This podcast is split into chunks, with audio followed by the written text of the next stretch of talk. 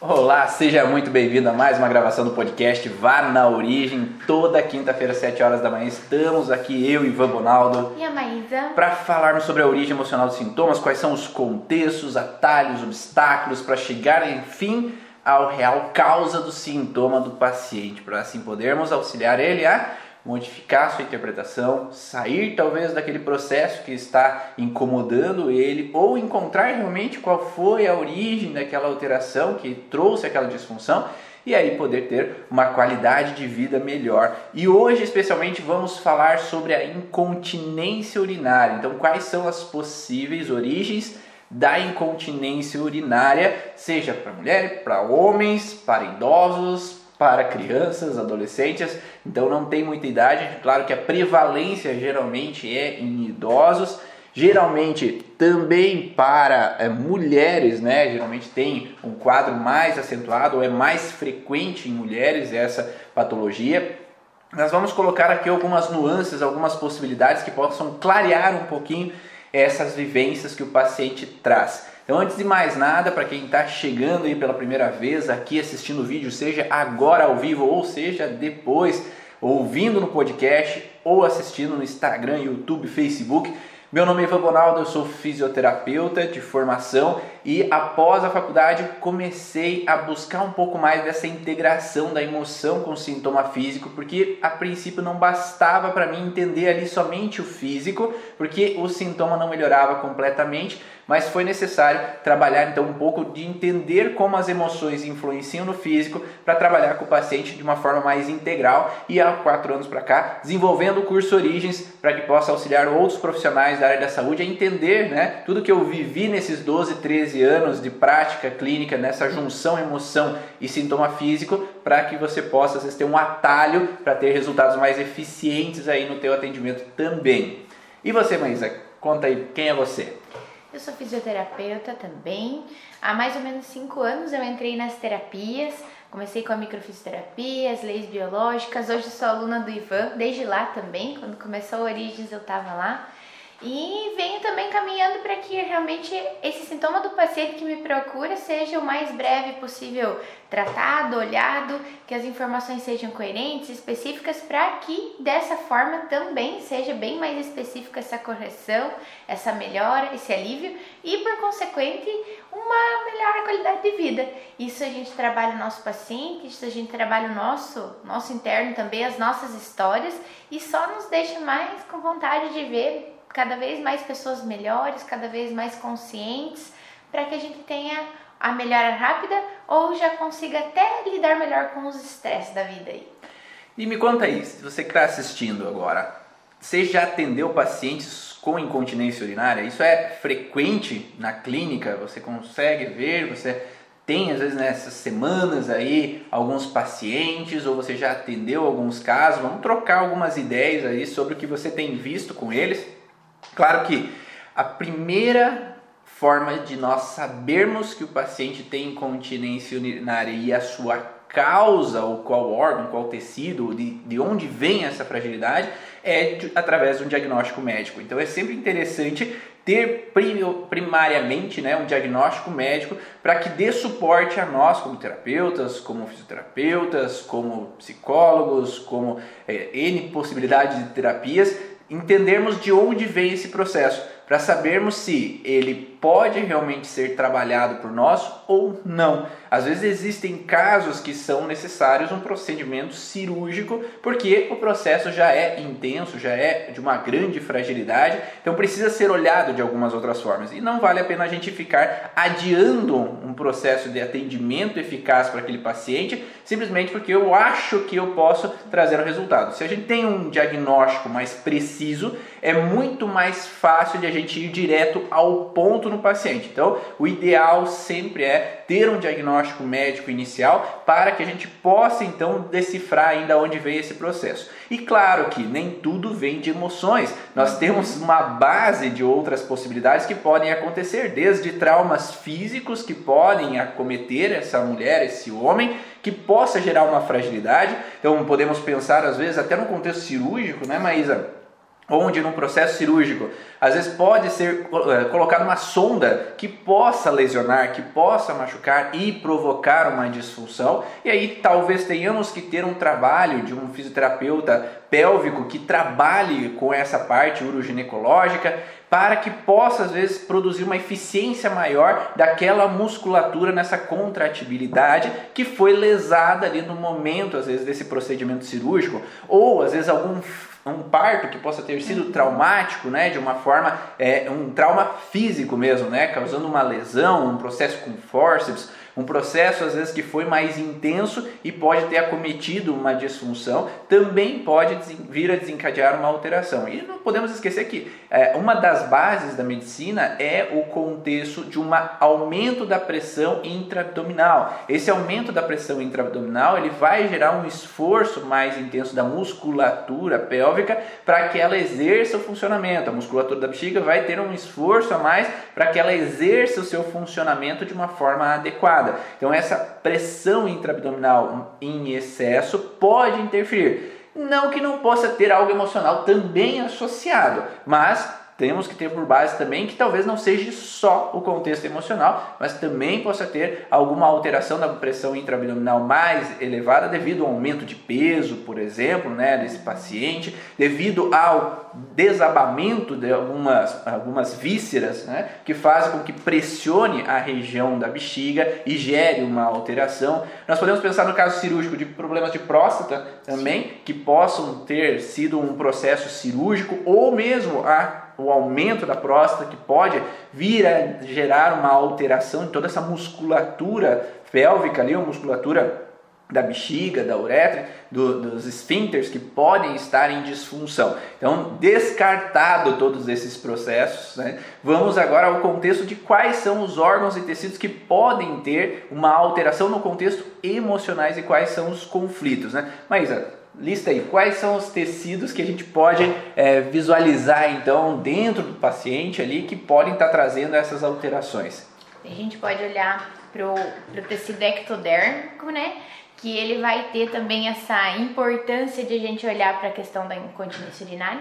Temos o tecido mesoderma também, que é a questão da musculatura, do que está envolvido, o que está fragilizado no momento ali de, de fragilidade, e também a musculatura lisa, que é um outro músculo, não é estriada, mas que também vai ter algumas alterações que vão levar os esfíncteres a ter fragilidades e gerar esse escape de urina também de vez em quando.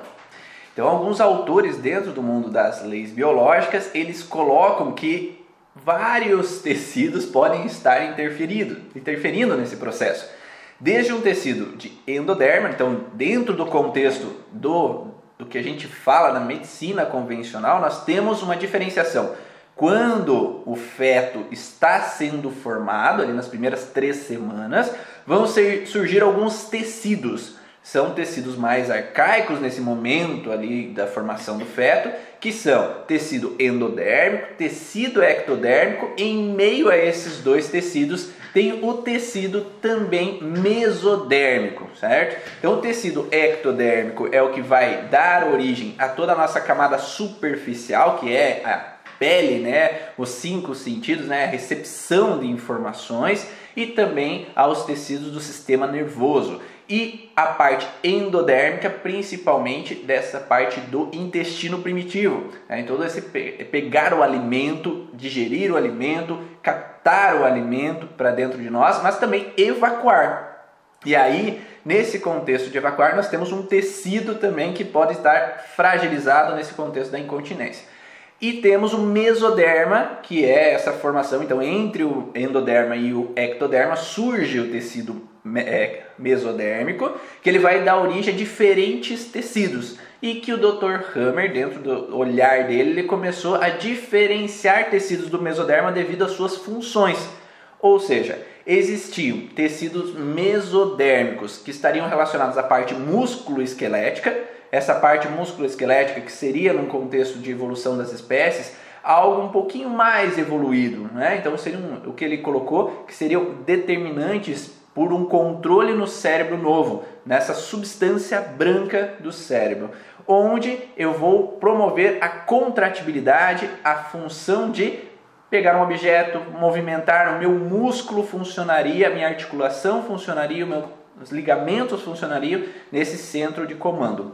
Mas tem outras diferenciações que ele colocou, que é o mesodermo antigo, que estaria relacionado aos centros de proteção, né? a nossa derme, glândula mamária, é o nosso pericárdio, peritônio, que aí talvez não tenha grandes é, relações com a incontinência urinária, a não ser o contexto, às vezes, que alguns autores colocam de fáscia, conflitos de cicatriz faciais na região de peritônio, ali de períneo, pode então interferir no contexto da incontinência urinária.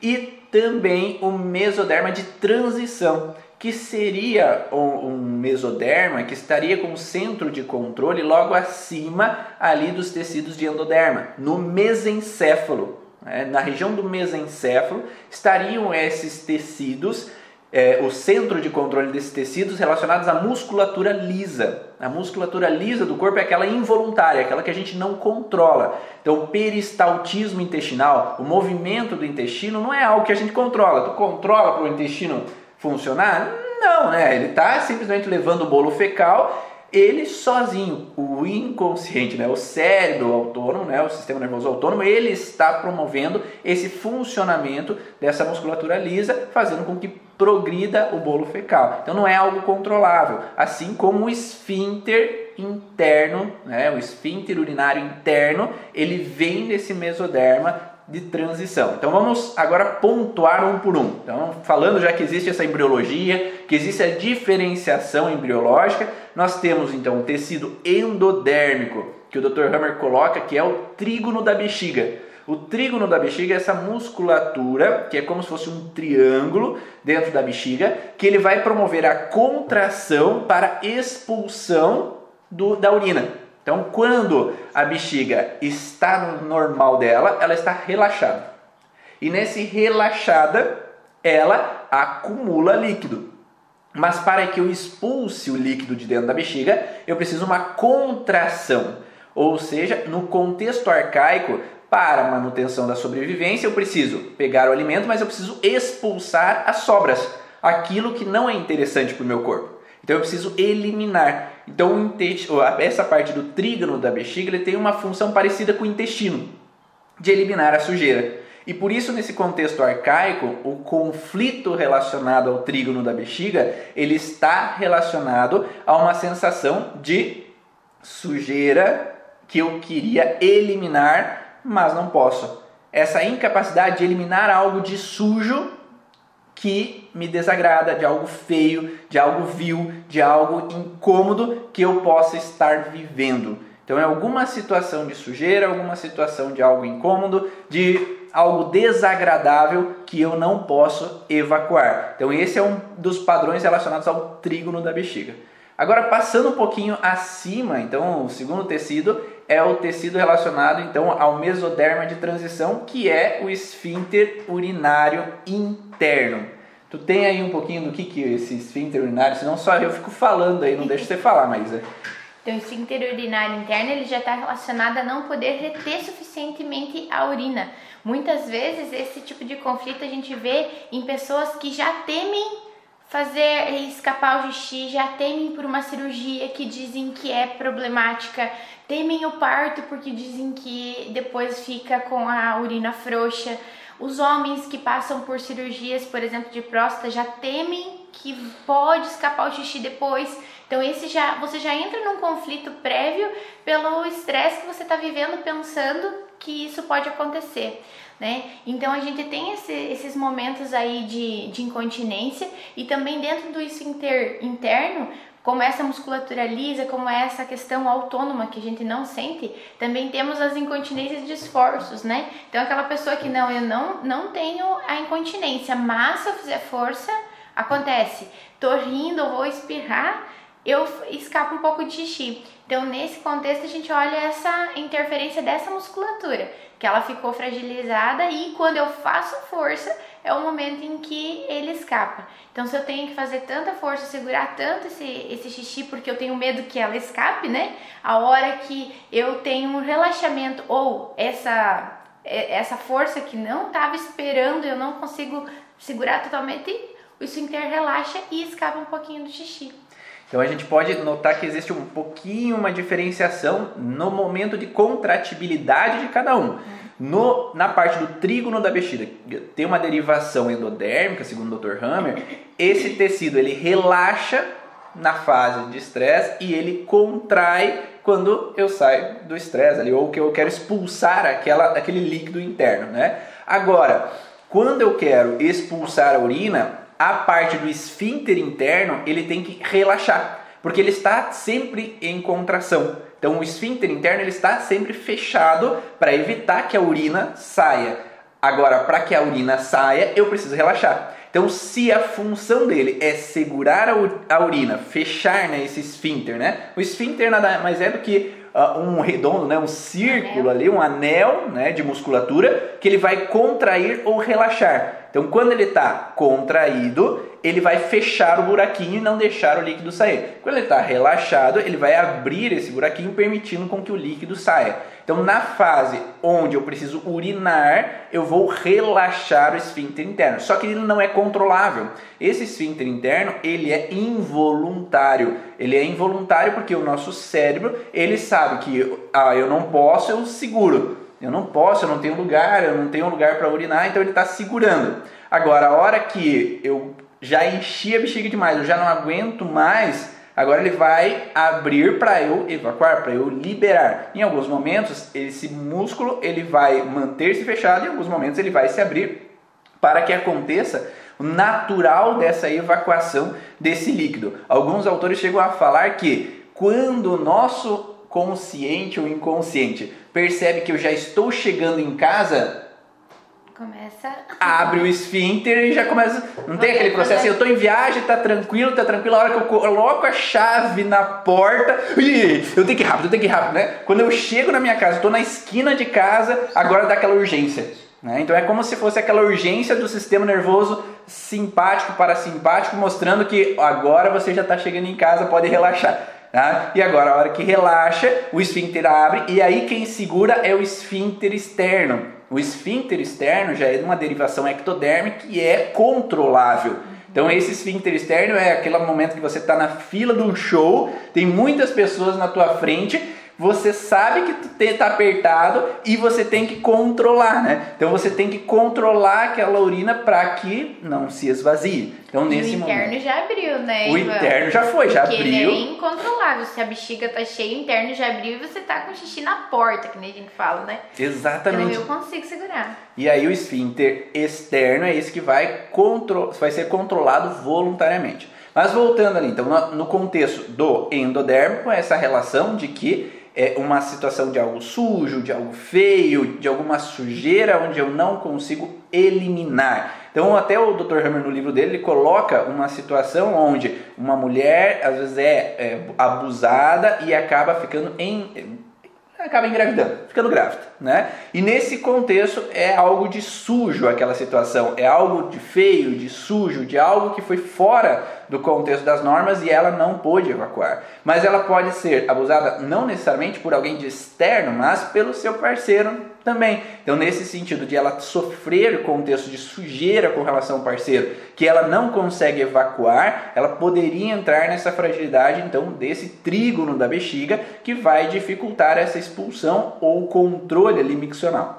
Agora, esse tecido esfíncter urinário interno, nós temos esse o que a Maísa falou, de que eu controlo para evitar perder a urina. Agora, se em algum momento eu me frustrei por não ter sido capaz de, então vamos pensar uma criança, uma criança que vai para o colégio e no colégio a professora fala, tu não pode ir no banheiro. Uhum. É, tu não pode ir no banheiro, tu não pode ir no banheiro. Então o esfíncter interno já abriu. Né? O esfíncter interno já abriu, porque eu tô, tomei muito líquido, tomei muito mamar lá, criança pequena, ela tá cheia e ela não pode, por algum N motivo, a professora não deixa, porque talvez o auxiliar não está ali, ou porque era para esperar um pouco, mas aquela criança não está entendendo, e aí o esfíncter externo ela está contraindo conscientemente para segurar. Só que não conseguiu. Então essa incapacidade de ser, a incapacidade de não conseguir, né? segurar e eu perdi a urina, entra numa fragilidade então nesse esfíncter interno. Assim como procedimentos às vezes, né? Às vezes acontece de pessoas que vão fazer uma cirurgia, um, um procedimento e acaba escapando a urina. E nesse escapar a urina, elas ficam frustradas porque sujou a marca do médico ou porque ali naquele lugar ele ficou incomodado com o que as pessoas iriam achar de ter escapado a urina ali naquele momento. Então houve alguma situação, às vezes que não era num processo natural, era um processo às vezes de um exame, era um processo de alguma algum processo que não era, eh, a pessoa não tinha essa incontinência, mas devido ao momento ela acabou perdendo a urina. E isso vai fazer com que gere uma fragilidade nesse esfíncter interno. Só que a gente pode perceber que isso vai virar um ciclo vicioso.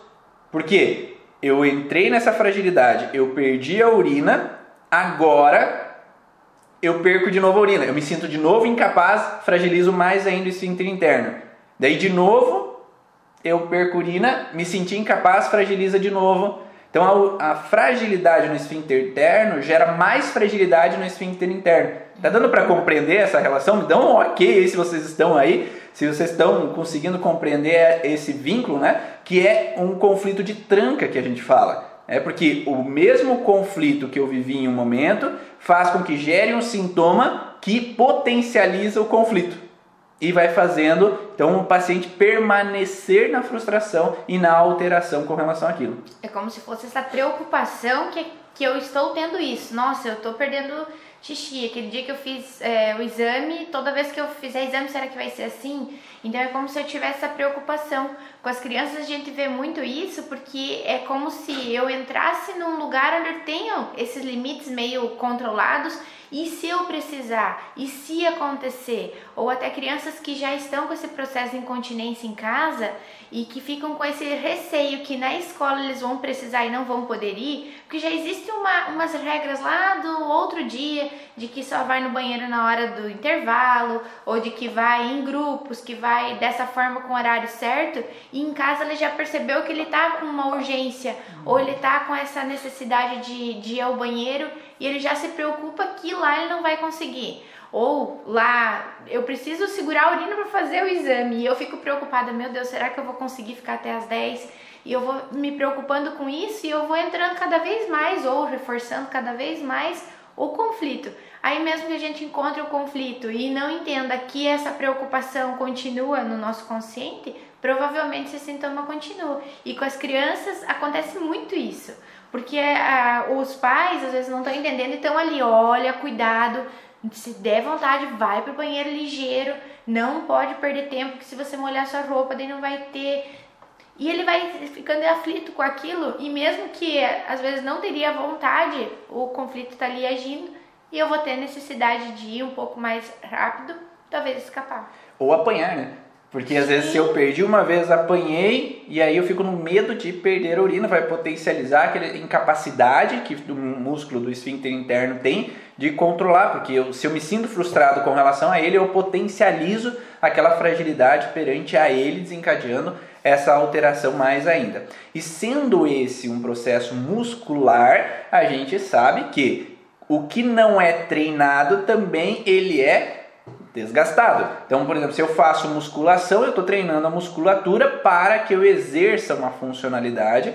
É, e aí, se eu tenho essa incapacidade, eu tenho um desgaste com o passar do tempo, a musculatura também vai promover, às vezes nos idosos, um processo de não controle funcional. Então nós podemos ter uma alteração de um desgaste gradativo com relação à idade. Então a gente tem que diferenciar também do que é possível a gente retornar ao que não é, o que é possível treinar e o que não é. Dentro então da, da fisioterapia pélvica é possível fazer exercício de treinamento para que toda essa musculatura como um todo ela se torne cada vez mais capaz. E quando, por exemplo, na musculatura voluntária, eu começo a trabalhar essa musculatura voluntária e permito a ela ser mais capaz, eu vou ter uma tendência de me, de me frustrar menos da perda de urina, porque a musculatura, pelo menos que é voluntária, eu estou segurando. Uhum.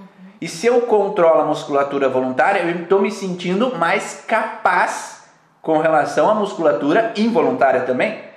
Então eu vou ter uma tendência de sair um pouco daquele ciclo vicioso que eu estava tendo de perda de urina, perda de urina, perda de urina. Então por isso que muitos momentos é importante ter o acompanhamento de atividades, exercícios físicos pélvicos, né, que a fisioterapia pélvica promove, para que eu restabeleça aquele tecido. Então, às vezes, não vai ser suficiente um paciente que vem de muito tempo de fragilidade e de debilidade muscular, você simplesmente trabalhar o conflito emocional dele. Ele vai, preciso, vai ser preciso reaprender. Né? Então é a mesma coisa assim: um paciente sofre um acidente, fratura a perna direita e ele tem que ficar imobilizado com aquela perna direita. Ele vai perder massa muscular porque ele não está mais trabalhando aquela musculatura. A outra perna talvez está mais equilibrada porque ele está utilizando para caminhar, mas a outra não. Então ele vai ter que fazer um processo muscular para treinar aquela musculatura para revigorar ela, para fazer com que ela entre numa, num equilíbrio com relação à perna esquerda. E na musculatura voluntária, é, ali do esfíncter externo, não é diferente. É preciso talvez fazer alguns trabalhos para que potencialize essa funcionalidade e faça com que se reestabeleça. Só que qual é o problema? Geralmente as pessoas não sabem que isso existe.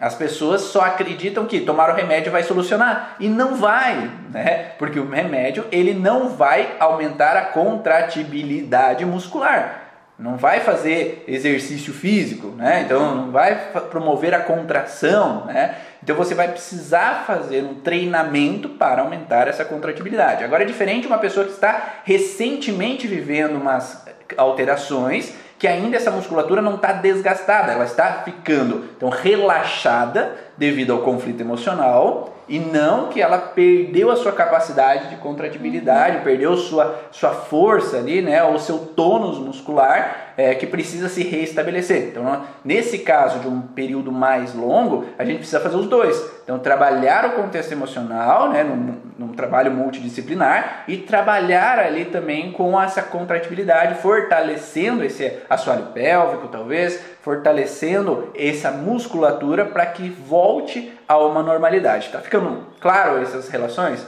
E nesse contexto de você treinar a musculatura, a gente imagina que se o conflito emocional que começou essa fragilidade realmente tem anos que você está nesse conflito, você vai ter o conflito emocional talvez ali ativo, mas vai haver a necessidade.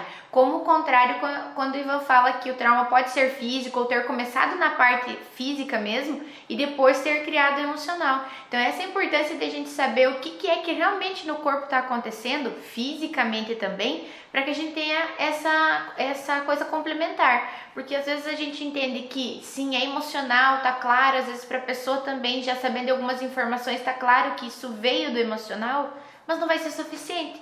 Por todo esse tempo de desgaste, por todo esse tempo de falta de função, o corpo já entendeu, todas as informações já aconteceram para que ele não tenha essa função totalmente restabelecida.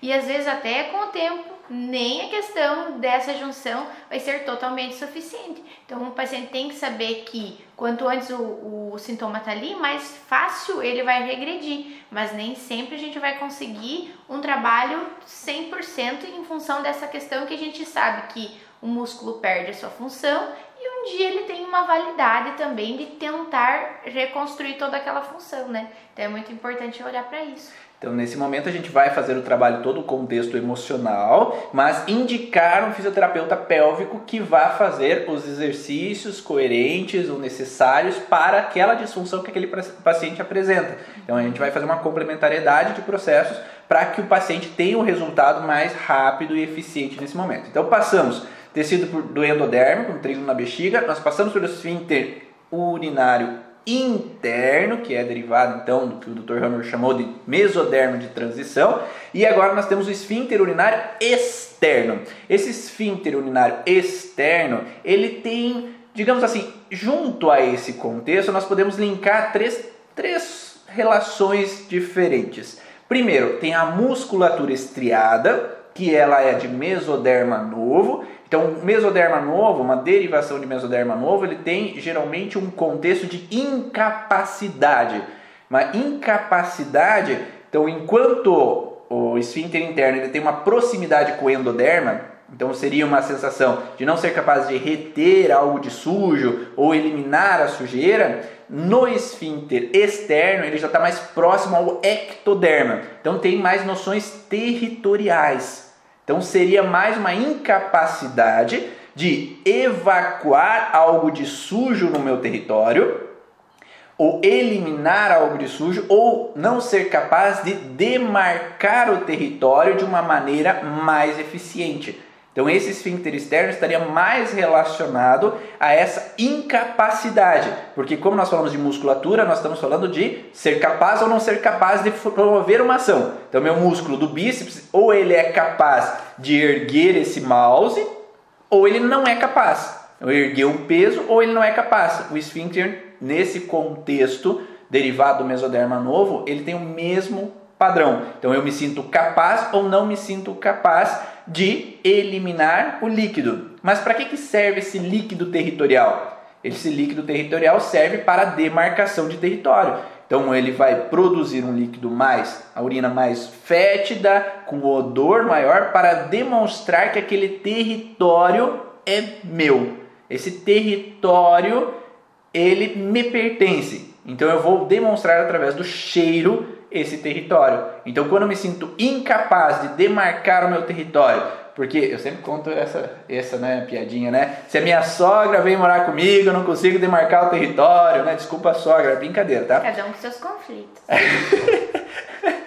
é, né? Eu não sou capaz de demarcar esse território, ou eu não consigo expulsar um integrante ali da empresa, eu não consigo demarcar esse território e afastar aquele integrante daquele território profissional. Então surge esse padrão, ou a Aline falou, ou impedida de evacuar uma sujeira no território. São possibilidades que a gente pode ver. Quando a criança, às vezes o território para ela pode ser um brinquedo, né? Pode ser aquela dificuldade de realmente pegar aquilo que ela gostaria.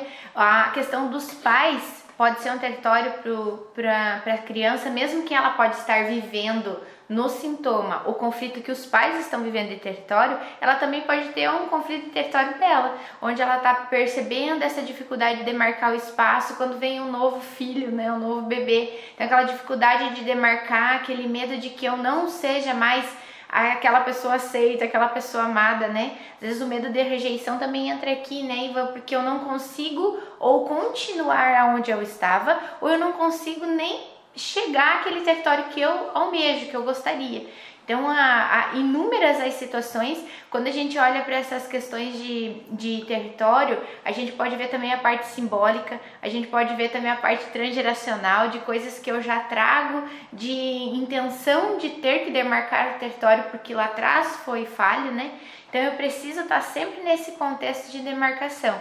Quando a gente pensa no instinto animal, né, os animais estão sempre lá soltando um pouquinho de xixi para como se fosse cercar aquele, aquele local. E nesse contexto aqui dessa musculatura estriada, então é como se eu escolhesse fazer xixi nos lugares para que eu demarque esse território. Nós, como humanos, a gente sabe que não pode sair fazendo xixi por aí, né? Para demarcar o território. A gente demarca às vezes de outra forma, mas o sintoma não mente. E se a gente está tendo esse tipo de disfunção, né, que a gente olha para a musculatura, temos que olhar para esse tipo de conflito aí.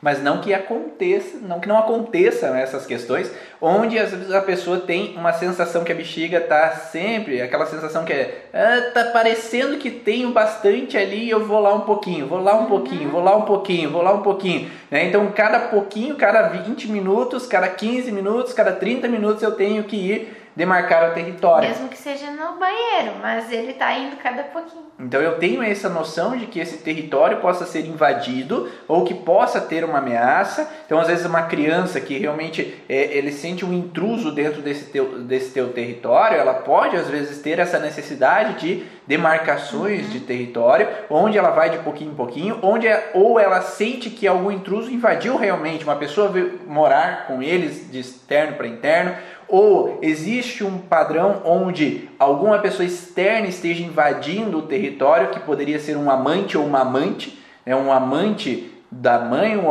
uma amante do pai. Então é alguém invadindo esse território que pode bagunçar esse território e aí pode produzir essa necessidade de demarcação do território porque pode acontecer uma bagunça ali. E aquela criança pode ouvir algumas coisas por ali ou ela pode sentir que essa situação esteja acontecendo e eu tenho que demarcar esse território. Não é uma incontinência, né? Mas é uma vontade constante de ir, né? Demarcar esse território. E quando nós falamos então desse esfíncter externo, toda essa região de uretra, nós temos também tecidos que são ectodérmicos no contexto de contato e separação. Né? Então nós temos uma parte sensorial, porque eu tenho que sentir a urina ali para contrair o esfíncter. Só que se eu não sinto que o esfíncter interno abriu, eu não vou contrair o esfíncter externo. Então eu vou poder ter percas urinárias por uma falta de sensibilidade. E essa falta de sensibilidade, ela tem a ver com contato separação.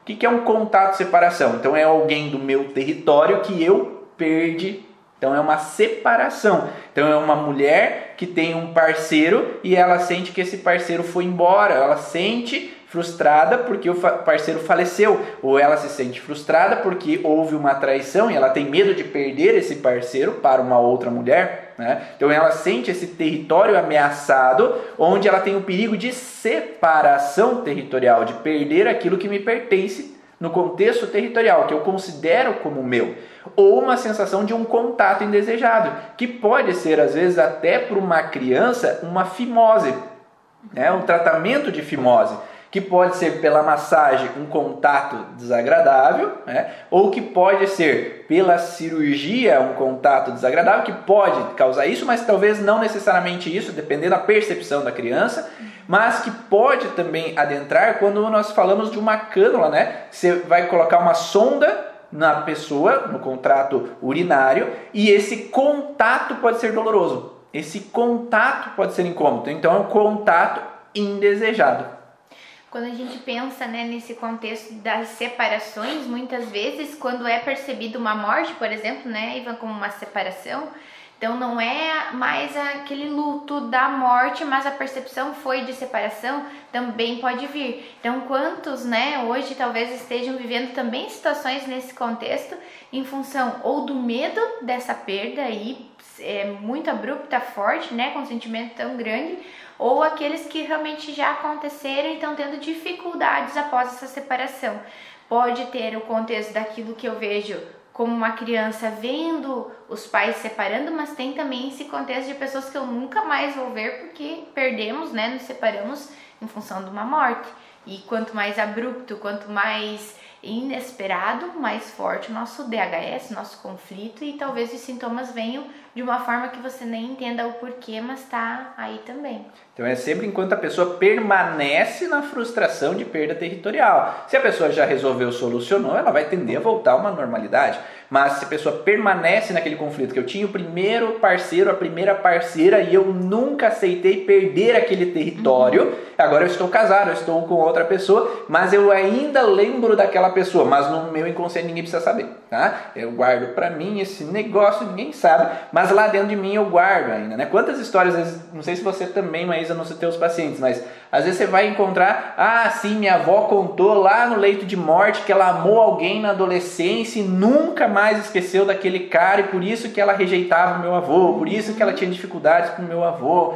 O meu avô tinha uma primeira esposa e ele foi rejeitado e ele nunca aceitou aquilo e depois ficou com a minha avó e aquilo nunca ficou bem concluído, né? Então uhum. aquelas pendências no transgeracional desse território perdido que faz com que o teu paciente, às vezes ao reativar uma percepção parecida, né, num primeiro relacionamento ou numa possibilidade de acontecer, né? Então, ah, o meu parceiro vai muito jogar futebol e eu fico encucada que ele está me traindo. Mas por que, que eu fico encucada sobre isso? Porque na história do transgeracional talvez tem contexto de traição. Então eu já vou pensar naquilo que já traz no meu inconsciente. Então é uma ameaça territorial de que eu me separe, de eu perder meu território para uma outra pessoa. Então eu vou ter uma fragilidade no contexto nessa região da uretra e fazer com que às vezes eu tenha uma sensibilidade a mais ou a menos. Então eu pare de sentir quando a urina esteja passando por ali para que eu contraia esse esfíncter urinário externo de uma forma ideal. Então podemos ter essas possibilidades, tá? Ah, perguntaram ali antes sobre o contexto de ah, e se a mulher é, tem uma sensação de urinar após o ato sexual, né? Então às vezes a gente pode entender com aquele trígono da bexiga, que é como se eu tivesse que limpar algo de sujo, né? Porque algumas pessoas lá atrás talvez não tinha anticoncepcional, não tinha camisinha, ter a relação sexual é o esperma adentrar e eu Engravidar. engravidar. Então é um poderia ser um senso de algo errado, de algo sujo, de algo problema. E aí é como se inconscientemente a urina viesse como para limpar algo de sujo. Por mais que não vai ser eficiente, né? Porque não é porque eu vou urinar que eu vou limpar algo de sujo, né? Mas poderia representar esse contexto, né, que poderia ficar armazenado no inconsciente desse paciente. E aí eu tenho que eliminar uma sujeira ou se houve uma situação de medo de receber uma doença sexualmente transmissível. Então eu tenho que limpar algo de sujo perante ao contato com um determinado parceiro.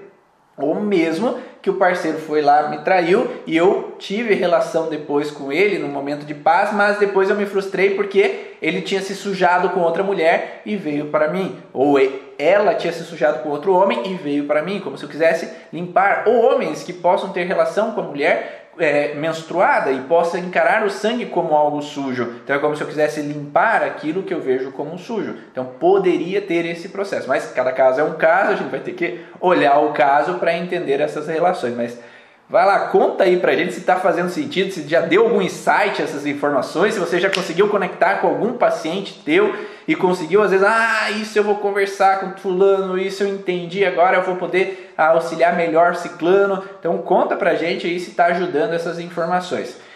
E não podemos esquecer que todo esse esfíncter externo, esse esfíncter interno, o trígono da bexiga, toda a musculatura ela é controlada por um neurônio que desce do cérebro, que é o neurônio motor. Então eu preciso ter um estímulo motor para contrair a musculatura para que ela seja eficiente. Por isso que doenças que são neurológicas pode interferir no controle dos esfíncteres. Por exemplo, uma pessoa que tem uma, é, uma lesão medular, uma pessoa que tem um AVC, uma pessoa que tem Parkinson, ele pode alterar a estimulação neural que vai promover essa contratibilidade, esse estímulo de um movimento contrátil. Então nós temos esses conflitos motores onde a pessoa pode ter devido uma doença ou devido uma lesão mais do sistema nervoso central. Mas também podemos ter um contexto de alteração motora, onde uma pessoa se sente presa na incapacidade de demarcar território. Então eu me sinto preso a algum lugar. Ali a, a Luz Cleia falou sobre uma criança de dois anos que foi deixada com a babá e quando a mãe chega, encontra a criança um pouco diferente e percebe que ela não fez xixi. A mãe teve medo que a criança foi abusada. Nem sempre, Luz Cleia, talvez a sensação dela de não poder demarcar território nesse momento foi mais forte do que qualquer outra coisa. Então eu fico diferente, eu fico com medo e com essa sensação. Talvez depois que a mãe chega, ela vai logo ao banheiro, porque é aquele do, como o Ivan falou, cheguei na porta da casa, agora sim eu posso relaxar. Quando minha mãe chega, quem me dá segurança, quem me traz essa tranquilidade de estar em casa com alguém, com uma parceria, seria minha mãe, meu pai, não essa babá. Às vezes ele não gostou da pessoa, às vezes tenha sido uma adaptação ainda as primeiras vezes. Então ela pode só ter tido uma necessidade de segurar a urina porque eu não tô segura nisso, porque às vezes ele entra no estresse por não conseguir e vai reter.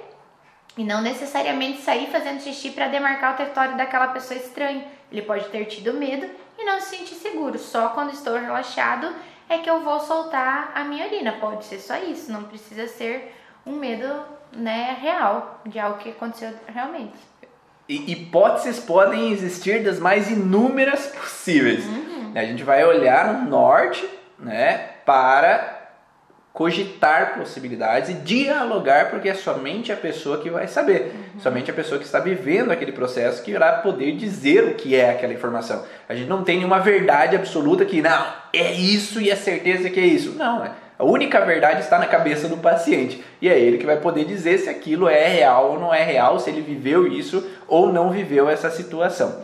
É, quando nós falamos então dessa parte motora, nós geralmente estamos num conflito de me sentir preso a uma situação ou eu me sinto forçado a uma situação. Mas geralmente o que mais a gente encontra é eu não sei o que fazer, eu posso ou não posso, devo ou não devo, tá? Nessa relação de que eu me sinto preso perante uma situação de demarcar ou não território. Então, será que eu devo ou não devo, devo ou não devo, devo ou não devo fazer uma ação nesse contexto de demarcação de território? Será que eu devo ou não devo brigar com meu irmão com relação ao contexto de herança para tomar o meu território, mas se eu brigar ele vai ficar estressado, ele nunca mais vai falar comigo. Então, mas se eu não fizer, meu esposo vai ficar bravo e nunca mais vai falar comigo. Então eu fico preso entre dois territórios que eu não sei como ou o que fazer. Então esse me sentir preso perante uma ação de incapacidade de agir, haja ou não haja, ou a minha tenho um filho e o meu filho é meu, né? A mulher acabou de ter filho, filho é meu. meu. Daí a, eu quero fazer de um jeito, a minha sogra fala para fazer de outro, a minha mãe fala para fazer de outro, a minha tia fala para fazer de outro jeito para cuidar da criança, e eu não posso demarcar esse território porque se eu fizer assim eu vou magoar outra pessoa, se eu fizer de outro jeito eu vou magoar outra pessoa. Então às vezes eu me sinto preso perante uma situação de não saber como agir. Se eu não posso demarcar o território do meu jeito, muitas vezes eu vou simplesmente anular. Eu não vou demarcar por causa de um, por causa de outro, ou fazer de uma forma como um quer, outro quer. Se eu não posso do meu jeito, o instinto vai te fazer segurar. Por isso é muito importante, né? Ou a gente não vai saber o porquê que essa, essa criança ou está segurando ou está soltando demais, sem a gente olhar todos esses tecidos que foi falado. Porque o conflito ele pode estar no momento em que ele está estressado, mas pode ser no momento em que ele está relaxado. Então, se a gente encontrar essa estrutura ou tiver um diagnóstico prévio ou fazer uma avaliação com quando é que isso acontece, em que situações que às vezes a pessoa não percebeu ainda. Quando é que especificamente esse xixi está saindo? Quando é especificamente também que eu tenho dificuldade de ir ao banheiro, às vezes eu fico um tempão sem ir ao banheiro. Quer dizer que eu tenho que segurar por um tempo e isso eu não vejo como um problema, né? Porque o problema é se escapa ou se eu tenho vontade eu não posso ir. Mas o tempo que eu seguro tudo isso também tem um contexto que vai me levar, por exemplo, ao esfíncter interno, que na fase ali de estresse eu vou ter que segurar, GT, segurar, segurar, segurar, segurar. Então, só se acontecer uma, um esforço para mim soltar, ou realmente depois que eu estiver mais tranquila. Então, na avaliação, a gente vai vendo esses contextos, ou quando a gente já tem um diagnóstico, é essa musculatura fragilizada, essa inervação, é uma aderência de uma outra cirurgia, aonde que está aderido, em que parte da bexiga, ou às vezes até da parte mais externa, uretérios, aonde é que isso está mexendo, que esfíncter que está mexendo, que tecido que está aí sim a gente vai ter um pouquinho mais de noção, né? Perfeito.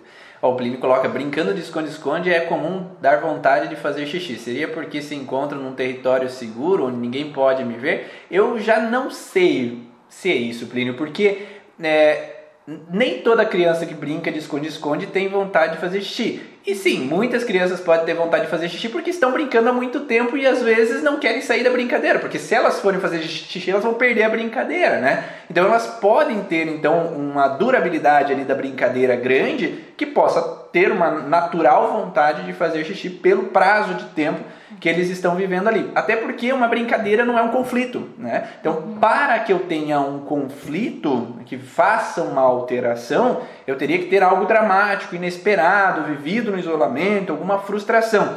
E não necessariamente nesse, nesse caso, né? Então, eu acho que nesse caso, a criança pode ter uma disfunção? Pode. Sim, né?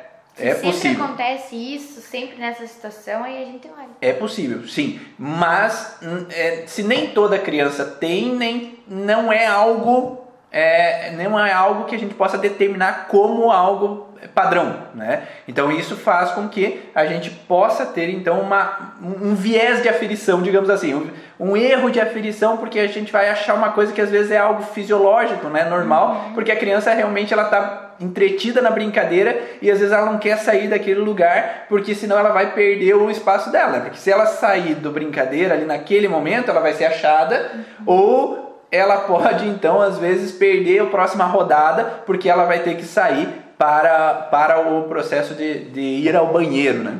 E a vontade pode ser constante, mas por ser fisiológico. Eu tô muito tempo aqui sem querer sair, né? Pode ser só isso. O Fred falou também uma coisa interessante, porque os profissionais da linha da frente do Covid tá segurando 12 horas direto, como vocês veem esse impacto. Realmente, eu, eu ouço já algumas pessoas que falam que para ter que tirar toda aquela parafernália, ter que fazer toda aquela limpeza, para colocar de novo a roupa, para evitar o contato, muitas pessoas uhum. da área da saúde às vezes acabam retendo ou porque não tem tempo mesmo, né? Porque tem que atender um, um paciente atrás do outro, tem que atender um paciente atrás do outro, e eu tenho que ser capaz de segurar. Mas, porém, entretanto, todavia, nós temos um contexto com esse trígono da bexiga, que possa entrar em disfunção porque há um contexto de sujeira. O contexto de sujeira ele pode estar relacionado a ser sujo pelo Covid. Então eu tenho que me proteger para não me sujar com o Covid, com o vírus, com isso. Eu não posso entrar em contato com isso, então eu não posso tirar a roupa para entrar em contato. Ou meus os pacientes tossem, eu posso entrar em contato. Então a vontade de se limpar frequentemente Talvez quando chega em casa tem que tomar banho, tem que tomar banho, tem que limpar, tem que limpar tudo. Então eu tenho que me liberar da sujeira. Né? Então essa sujeira, inconscientemente, no contexto arcaico do nosso corpo, ele é liberado através da urina. Então eu libero a urina a sujeira, ou eu libero o intestino, né? Através da eliminação da sujeira. E aí eu posso entrar numa fragilidade nesse sentido também. Mas também muitos profissionais relatam que vem sujeira no ambiente profissional, uma sujeira simbólica, onde eles veem pessoas agindo ou profissionais agindo sem conhecimento, fazendo coisas erradas, pessoas agindo sem conhecimento, fazendo coisas erradas, o governo agindo fazendo coisa errada. Então eu vejo sujeiras acontecendo onde eu não posso fazer nada. Eu me sinto incapaz, daí de novo a musculatura, né? Uma incapacidade dentro do meu território profissional de fazer algo diferente, de modificar o que está acontecendo, de fazer um processo mais adequado para os pacientes.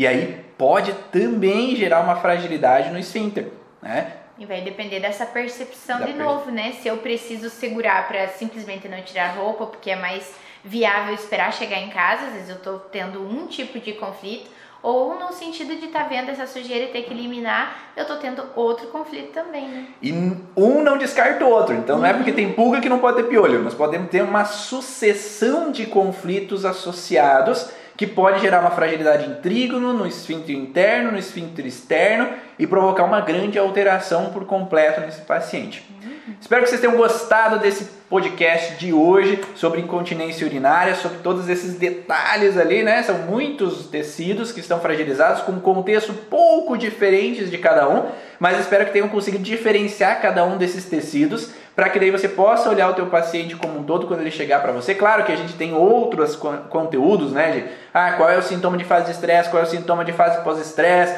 qual é a diferenciação e outros exemplos que eu falo dentro do curso Origens. Então, quem quer conhecer um pouco mais o curso Origens, quem quer adentrar junto com a gente nessa nesse conhecimento, mergulhar em fundo na origem emocional dos sintomas, basta acessar www.cursoorigens.com. Lá tem mais informações sobre o curso. Qualquer coisa, me manda mensagem que estou à disposição para a gente trocar uma ideia e espero que você esteja junto com a gente aí nas próximas aulas, nas próximas informações para a gente trocar mais ideias sobre a origem emocional dos sintomas e para finalizar vamos fazer como sempre, né? Vamos fazer uma bela troca aí. Então nós disponibilizamos esse tempo, eh, disponibilizamos esse conteúdo para vocês e faz um print da tela e Vamos fazer essa troca. Faz aí uma troca colocando nos stories o que você achou de insight dessa live. Então faz um print, publica lá o teu insight para que a gente também possa saber através dessa troca o que impactou para você, o que foi interessante para ti e o que pode nos ajudar a fazer novas lives com conteúdo de referência para você. Então vamos lá, o xizinho. E aqui quem fala através do áudio aí do podcast. Então, se você quer ouvir o áudio dessas informações, você pode ir lá no podcast, vá na Origens, lá no Spotify, que você vai ter mais e mais conteúdo, ou no YouTube, no Facebook, no Instagram. Estamos aí trocando várias ideias. Aqui quem falou foi o Ivan Ronaldo. E a Maísa. Um grande abraço e nos vemos na próxima live.